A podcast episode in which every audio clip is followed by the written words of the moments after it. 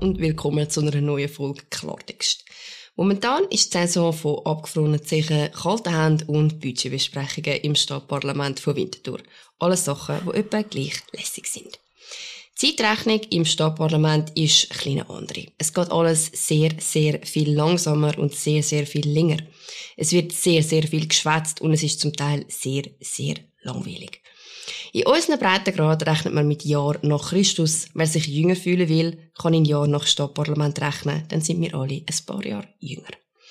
Aber ja, ich bin jetzt nun mal dort und ich gebe mir das Beste, dass die Leute, die mich gewählt haben, nicht umsonst den Stift in die Finger genommen haben. Ich habe mich also nach bestem Wissen und Gewissen ins Ausbändeln von diesem Budget gestürzt.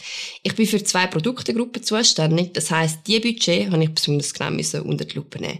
Ich bin aber natürlich ein Streber und habe alles angeschaut. Jeder, der mit mir in die Schule ist oder mit mir mal über Zahlen geredet hat, weiss, ich bin absolut kein Zahlengenie. Im Gegenteil. Ich rechne immer nur mit den Fingern und schäme mich überhaupt nicht für das. Ich kann mit Zahlen nicht viel anfangen und habe mir darum auch Kollegen ausgesucht, die das besser können wie ich. Dann kann ich immer noch mit einen Gefallen einfordern. Aber ich bin fast zwei Wochen lang an dem hohen Budget geguckt, weil ich denke dann, schliesslich haben mich Leute nicht gewählt zum dumm schnurren, sondern zum genau das machen, wo alle anschießt, nämlich Politiker und Verwaltung genau auf die Finger schauen. Ich kann aber merken, offenbar nehmen das nicht alle so genau. An dieser Stelle muss ich ein bisschen ausholen. Ich bin bis ungefähr 16 davon überzeugt, dass Sparen eine gute Sache ist. Die haben das deine Eltern vermutlich auch als gute Sache verkauft. Meine Eltern und Großeltern haben für mich ein Sparkonto angelegt. Mein Weihnachtsgeld habe ich auf die Seite gelegt und den Satz, du doch sparen, dann kannst du später mal etwas Schönes kaufen, habe ich in meiner DNA gehabt. Ich habe alles gespart. Ich habe noch während dem Gimmi zum Mittagessen einmal ein Zehnnötchen bekommen und lieber nichts gegessen, das dafür gespart. Sparen muss man lernen. Es braucht Geduld und eine gewisse Reizkontrolle. Ich habe nie gewusst, was ich mir mal Schönes kaufen will. Ich habe einfach gewusst, Sparen ist etwas Gutes. Es gibt aber ganz viele Leute, die können nicht sparen. Vielleicht, weil sie es nicht gelernt haben, vielleicht, weil sie keine Reizkontrolle haben, vielleicht auch einfach, weil sie keine Lust haben. Ich weiß es nicht, aber Viele von denen sitzen offenbar in der Politik. Das war jetzt vielleicht ein bisschen abrupt gewesen, aber guys, manchmal braucht es abrupt. Abrupt bin ich nämlich auch auf dem Boden der Realität angekommen bei meinem Budget. Bei Zahlen von einer Stadt kann man nicht mit den Fingern rechnen. Vor allem nicht wenn es so viel Null hat. Das müsst ihr jetzt niemandem sagen, aber ich bin sogar gut googeln, wie viel Null eine Milliarde wirklich hat, weil ich es nicht recht glauben konnte. Es sind neun. Eine Milliarde sind tausend Millionen. Ich meine, ist ein Klacks, oder? Weil, Achtung, die Stadt Winterthur hat einen Schuldenberg von 1,2 Milliarden, wo sie vor sich her schiebt. Also ich meine, wenn man jetzt da nicht eingreift, ist das ja eigentlich fast unterlassene Hilfeleistung. Nicht. Das ist so, wie wenn jemand mit einem Asthmaanfall am Boden liegen siehst und sagst, hey, wir müssen dem helfen. Und alle, die rundherum stehen, sagen, ach was, der schnufft ja noch. What? Aber es hat auch etwas Gutes. Man kann sagen, dass man Spitze ist. Spitze schlecht, aber immerhin, man ist noch immer zuvorderst. So argumentiert man ja bei den Kindern auch immer. Niemand verliert. Man hat einfach von hinten gewonnen. 2020 ist Winterthur nämlich die Stadt mit der höchsten Verschuldung pro Kopf gewesen.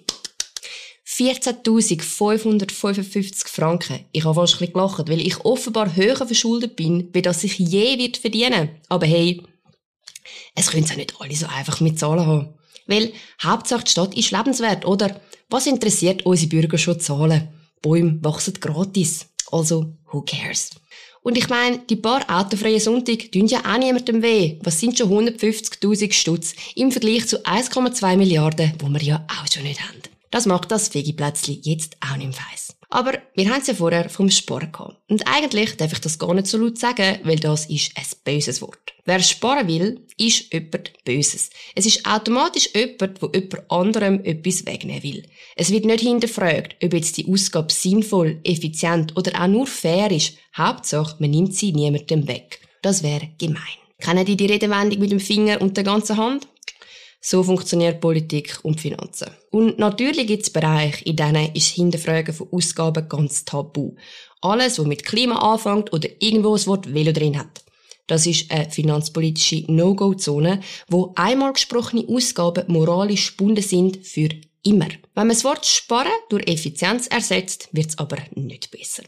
Verwaltungen können schließlich nur effizient sein, wenn sie genügend Personal zur Verfügung haben.